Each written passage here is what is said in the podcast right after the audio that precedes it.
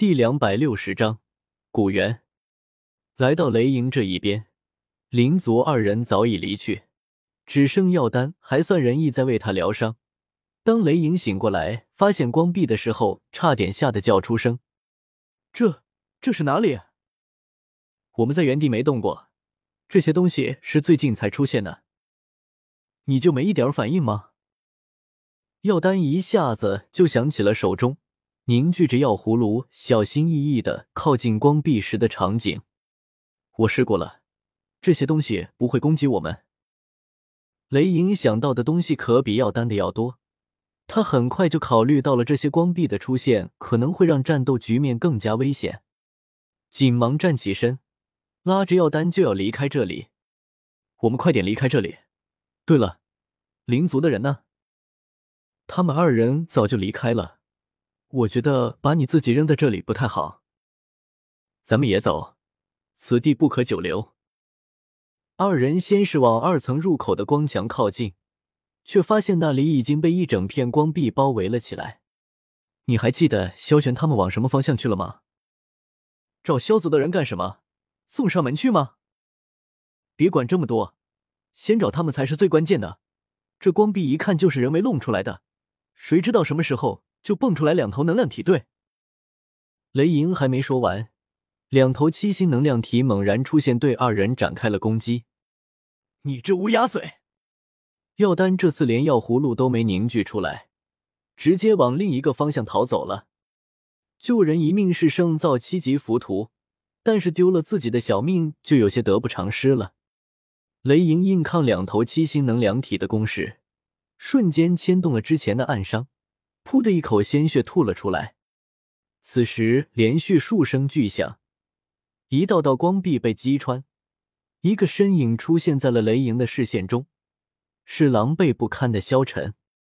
还没跑出多远的药丹看到萧晨的出现，猛地停了下来，似乎很是纠结该不该回去。萧天和萧玄也没闲着，这样吧。摇头子决定往那边走吧。萧天说完，就取出了之前用过的那颗骰子。你确定这东西有准头？管他有没有，转就完事儿了。萧天说完，就把骰子一扔，不出萧玄所料，二点。随后，萧天便指出了一个方向：“这就是你随便选的吧？都一样，都一样。”说完，两人就往这个方向冲去。萧晨在雷莹的帮助下，勉强把两头七星能量体处理掉。拿着两颗能量晶体，萧晨开始慢慢回忆起此前的经历。这还是他收获的第一颗七星能量体的晶体。想起先前的经历，萧晨还留有一丝心悸。当时他看到萧天的雷珠爆炸，就冲了过去，结果一头撞进了魂族的大阵之中。踏进大阵的一瞬间，他就反应过来了，这是个陷阱。尝试了几次突破，却是，但是施阵者却不杀他，只是将他困在其中，直到两天前，大阵才突然打开。萧晨满心防备的走出大阵，却发现一个人也没有。被困在大阵之中几个月的时间，放一般人身上早就崩溃了。萧晨则很是平静。每天就是安心修炼，同时防备着施阵者的偷袭。出了大阵，他就一路赶向二层。这个时间，恐怕是个人都进到了二层之中，却没想到刚到二层，还没来得及适应一下，就发现了直通天幕的光壁，猛地蓄力打穿好几层，才发现这光壁没有想象的那么厚。再次打穿几层，终于能够看到天空。顶着压力踏空而行，一眼就看见了被打吐血的雷影。萧天、萧玄往前打穿了几百道光壁，两人都累得不行，都捏着能量晶体恢复着斗气。就在此时，二人同时听到了战斗的声音，站起身，同时往那个方向砸穿光壁。还没能砸穿几道光壁，那头九星能量体又出现了。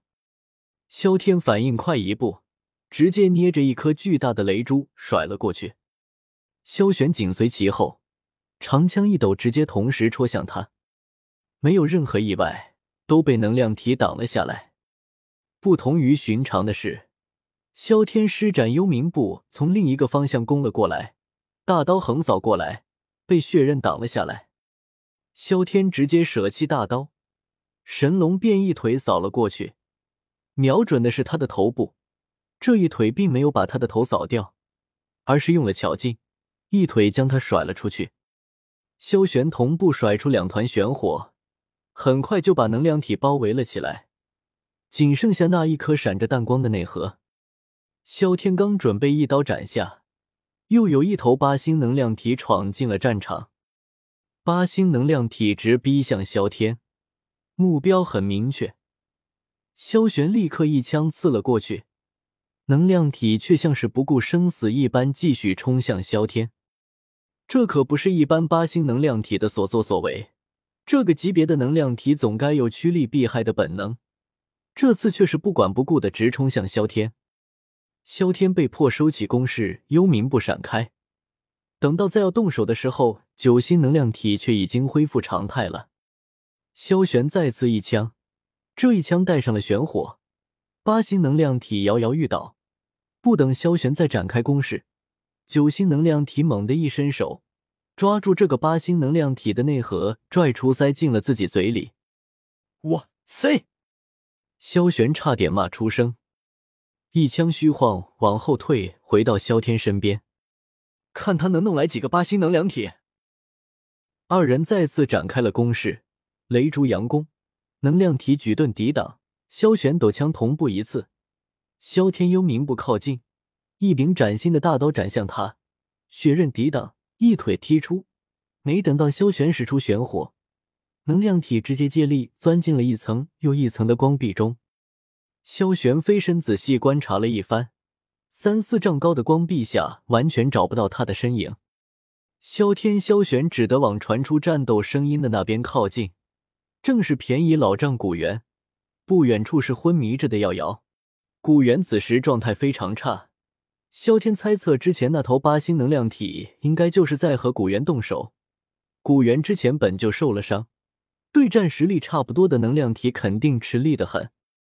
萧天丢给古元几颗疗伤用的丹药，后者没有任何犹豫，丢进嘴里就开始做下疗伤。